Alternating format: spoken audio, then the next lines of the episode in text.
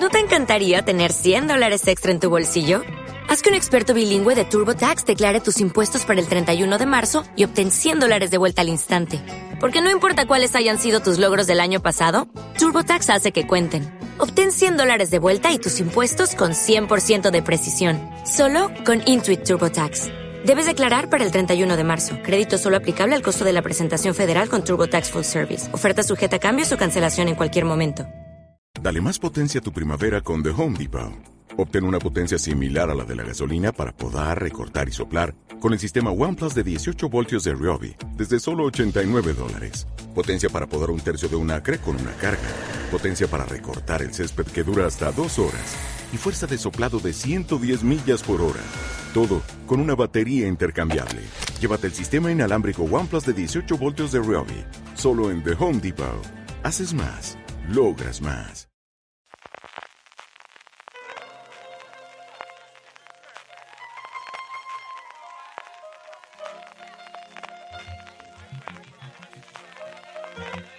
Estás escuchando Fuera de Series con CJ Navas.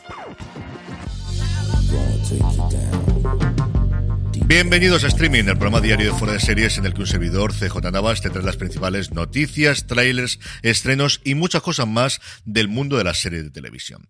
Edición del miércoles 13 de julio, día de Emmys. Vamos a repasar una por una las principales categorías de las nominaciones que ayer se dieron a conocer en Hollywood. Antes de ello, permíteme recordarte que si vas a aprovechar el Prime Day para hacer tus compras en Amazon, si lo haces desde amazon.fueradeseries.com, a ti te costará lo mismo y a nosotros nos estarás ayudando. Ya sabes, para Prime Day, para Cyber Monday o para cualquier otro día del año, si compras en Amazon, hazlo desde amazon.fueradeseries.com, a ti te costará lo mismo y a nosotros nos estarás ayudando. Hay varias noticias en el día, pero evidentemente la que ocupa todas las portadas de los medios especializados y no tan especializados son las nominaciones de los semis. Se dieron a conocer a las ocho y media de la mañana, hora de Hollywood, no todas las categorías porque son un montón, solamente las principales, actrices, actores, mejor drama, comedia, serie limitada, película, estas cosas nada de dirección ni de guion. Las categorías tanto de dirección como de guion tienes que irte a mirar el PDF completo que tiene sesenta y tantas páginas, porque no aparece, como os digo, en ninguna de las notas inicialmente. Y creo que lo mejor que podemos hacer es ir comentando, pues de una forma más o menos jocosa y hablando un poquito de, bueno, las sorpresas,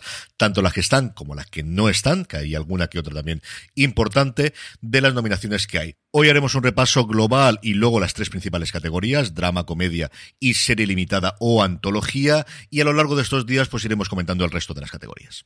Cosas interesantes. Primero, grandes ganadores, al menos por número de nominaciones, 25 ha tenido Succession, cosa que no sorprende absolutamente a nadie, 20 ha tenido Ted Lasso, las mismas que tuvo en su primera temporada, recordemos que estas nominaciones son por la segunda temporada, y 20 también, quizás la primera gran sorpresa, de Wild Lotus, es la miniserie más nominada de todas en esta nueva edición, esta edición 2022 de los Emmys. A partir de ahí, Hacks con 17, solo asesinatos en el edificio, que luego hablaremos de ella. También 17, Euphoria 16, incluido hasta tres nominaciones para Zendaya, Barry 14, Dopsy 14, Separación, la serie de Apple TV Plus. 14, es la que más tiene de la plataforma de la manzana, El juego del calamar 14, también hablaremos de ella después, Ozark 13, a la academia le sigue encantando la serie de Bateman, Stranger Things 13, no tampoco es como la tercera que tuvo solo 9, pero muchas menos de las que tuvo la primera y segunda temporada, de Marvelous Mrs. Maisel, hablando de series que adora la academia 12, y Pam y Tommy, quizás otra de las grandes sorpresas, también 10. Vamos con las categorías principales. Mejor drama tenemos Better Call Saul, Euphoria, Ozark, Separación, El Juego del Calamar, Stranger Things, Succession y Yellow Jackets. Cositas sobre esta. Netflix domina la categoría con tres nominaciones. Por cierto, que la Academia no ha revelado cuántas son las nominaciones por plataforma, porque el año pasado hubo movida en cuanto a si HBO y HBO Max se juntaban, si FX tenían que juntar con las de Hulu tenían que estar por separado, y este año han decidido que cada cual eche su cuenta y que todo el mundo diga que ha ganado, como si esto fuese las elecciones políticas. En fin, que caso es que en drama, quien domina en las ocho series que han sido nominadas es Netflix con tres, Ozark, El Juego del Calamar y Stranger Things, seguidas de HBO con, bueno, pues la ganadora de los últimos años, Succession, y luego con Euphoria, que ha tenido desde luego una revitalización esta última temporada. ¿Quién podría ganar aquí? Pues la lógica dictaría que Succession, que hiciese pues lo que en su momento hizo Mad Men o lo que posteriormente hizo Breaking Bad o cosas similares, pero es cierto que Separación ha sido quizás la niña bonita de Hollywood de primeros de año, ahora en verano lo está siendo The Bear, una serie que desgraciadamente todavía no ha llegado a nuestro país, y luego está el efecto última temporada de Better Call Saul, que igual podría funcionar a su favor, aunque yo creo que se quedará más en las categorías de actuación que comentaremos después. Hablando precisamente de este efecto final de series, no le ha servido a DC Sass para aparecer. Yo estaba por seguro que iba a aparecer, pero no, no ha sido así. Y quizás la otra que se podría echar de menos, aunque yo tenía casi seguro que no iba a ser nominada, es Yellowstone. La serie de Kevin Costner, que de hecho no ha tenido ni una sola nominación. Ni una. Pero vamos, ni títulos de crédito, ni vestuario, ni nada que les ponga. O sea, hasta 1883, que es su spin-off, ha tenido tres nominaciones. No, pues Yellowstone no ha tenido ni una sola. Mira, mejor serie de comedia, Abbott Elementary, que es una de las grandes ganadoras. Hasta tres nominaciones ha tenido su creadora Quinta Bruson. Barry, no extraña a nadie. Carrion Enthusiasm, tampoco extraña absolutamente a nadie. Hacks, de Marvelous Mrs. Maisel, Solo Asesinatos en el Edificio, Lo que hacemos en las sombras y la vigente ganadora Ted. ¿Quién podría ganar aquí? Pues nuevamente uno dictaría que Ted Lasso, aunque la recepción en la segunda temporada no fue tan buena como, o no fue tan unánime desde luego como en la primera, solo Asesinatos en el Edificio tiene a su favor que se está emitiendo ahora su segunda temporada, cosa que va a ocurrir igual en Estados Unidos con lo que hacemos en las sombras, que va a comenzar la emisión de su tercera temporada esta misma semana en Estados Unidos, Hacks que acaba de terminar, Barry que si está buscando algo distinto pues es la que puedes premiar, y luego yo creo que desde luego la tapada puede ser Abbott Elementary, que es una comedia que ha puesto de acuerdo a todo el mundo, tanto de crítica como de audiencia, que es un recuerdo o un regreso a las comedias cuando no tenían que ser tan complicadas, simplemente tenían que ser divertidas y con personajes a los que les cojas cariño. También algo similar a lo que pasa con Ted Lasso, tampoco nos engañemos. Y yo creo que podría ser de verdad la tapada de volver a dar un premio a una cadena en abierto que hace bastante, bastantes años que no se da uno de los premios grandes a una serie que se emite en una cadena en abierto, como es en este caso la ABC americana. Aquí que se echa de menos Cobra Kai, que es una de las que se ha caído de una forma extraña, y sobre todo Atlanta. Atlanta sí ha sido nominada a alguno de sus actores y actrices, pero no ha sido nominada como mejor serie de comedia, cuando en su momento lo dominó absolutamente todo. Y en cuanto a serie limitado de antología, tenemos hasta tres series emitidas en Estados Unidos en Hulu, Dopsic, The Dropout y Pam y Tommy, una de Netflix es Inventinana, que pasó sin pena ni gloria, y por último la que para mí desde luego la gran favorita, que es The White Lotus de HBO. Quizás de Dropout se podría meter por en medio, se habla muy muy bien de la interpretación de Amanda Seyfried y del aluvión de series que hemos tenido basada en hechos reales, con inventores, estafadores, cada cual que lo toma como quiera. Quizás es la que mejor, desde luego, crítica y parece que recepción ha tenido en los últimos tiempos. Pero yo, si tuviese que apostar, de verdad creo que todavía la cola de The Wild Lotus sigue funcionando y la gente sigue recordándolo muy lo bien que se lo pasó con la serie. De hecho, ha tenido una barbaridad de nominaciones que comentaremos más adelante. En fin, casi quedan las tres categorías principales. Dedicaremos el resto, yo creo, de las dos próximas semanas, lo que queda de este y de la próxima, a comentar el resto de las categorías, porque aquí hay bastante chicha y es divertido y sobre todo uno le da contenido, sobre todo cuando la actualidad se frena un poquito. Vamos con los estrenos de hoy miércoles 13, que madre mía de mi alma, parece esto que fuese una semana en medio de marzo con las nominaciones de los Emmy, qué locura. Netflix nos trae dos series internacionales, una serie asiática llamada Wu, abogada extraordinaria, Wu Jong-woo, una brillante abogada con autismo, lidia con los retos que le plantean la vida cotidiana y los tribunales cuando se incorpora a un importante bufete. Y el otro estreno nos viene de Brasil, se llama Sintonía y es una serie dramática que muestra la vida de tres adolescentes que crecieron en la misma favela de Sao Paulo y quieren de hacer realidad sus sueños en un ambiente en el que proliferan la música, las drogas y la religión evangélica.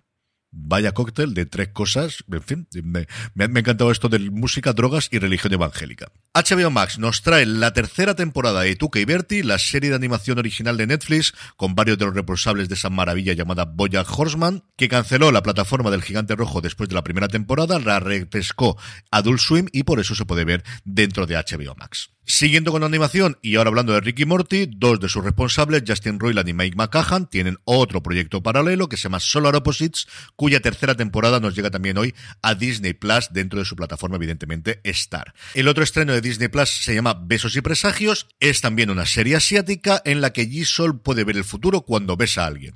Un día accidentalmente besa a su jefe y ve que en el futuro estarán en la misma cama. No soy capaz de añadir nada a esta sinopsis, grandísima sinopsis. Y el gran estreno sin discusión del día para mí es la tercera temporada de Atlanta que por fin llega a Disney Plus. La que fue en su momento la niña bonita de los semis con Donald Glover a la cabeza, como os comentaba antes, no ha tenido nominación a mejor comedia, ha tenido alguna puntual a sus intérpretes, pero desde luego no el arrase que tenía en sus momentos. En una temporada que yo he podido ver completa y que es Claro, es que decir que es una temporada rara de Atlanta es muy complicado. Yo siempre he dicho que Atlanta es la serie que cuando te sientas en el sofá nunca sabes lo que va a ocurrir. Y ocurría así en la primera y en la segunda. En esta quizás llevada al exceso. Nunca sabremos, o al menos hasta que lo confiese Donald Glover, Hiro Murai o cualquiera de los responsables de la serie, si el hecho de tener tanto episodio independiente como vais a encontrar en esta tercera temporada, fuera del arco de ese tour europeo de Paperboy y el resto de los personajes, es una razón de la pandemia o estaba pensado desde el principio. Pero es cierto que quizás es un poquito exagerado la cantidad de episodios independientes o fuera de la historia global que tenemos. Dicho eso, a mí me ha gustado muchísimo. Creo que el primero, que es un episodio independiente, está muy, muy bien como historia de terror. Es de las cosas más terroríficas que he visto en los últimos tiempos. Los episodios en los que salen ellos están todos muy bien. El resto de los independientes por en medio con su más y con su menos, yo creo que hay algunos más, y el último episodio es un episodio de Ceci Betts eh, que es maravilloso. Escrito por Stephanie Robinson, que ya hizo esa maravilla llamada Woods El Bosque en la segunda temporada de Atlanta. También hizo en su momento The Shop y que es responsable también de algunos de los episodios más divertidos y más interesantes de lo que hacemos en las sombras, incluido ese On the Run, ese episodio en el que Laszlo se convierte en Jackie Daytona, que es pues uno de los episodios más hilarantes que yo he visto en comedia en muchísimo tiempo, de una comedia sencillamente maravillosa como es lo que hacemos en las sombras. Hay dos o tres cambios muy Iba a decir divertidos, pero quizás no la palabra, tenéis que verlos. En fin, que vale la pena que veáis Atlanta, absolutamente siempre, que ha pasado mucho tiempo, es que la segunda temporada se estrenó en el 2018, pero dicho eso, yo he disfrutado mucho, muchísimo con ella.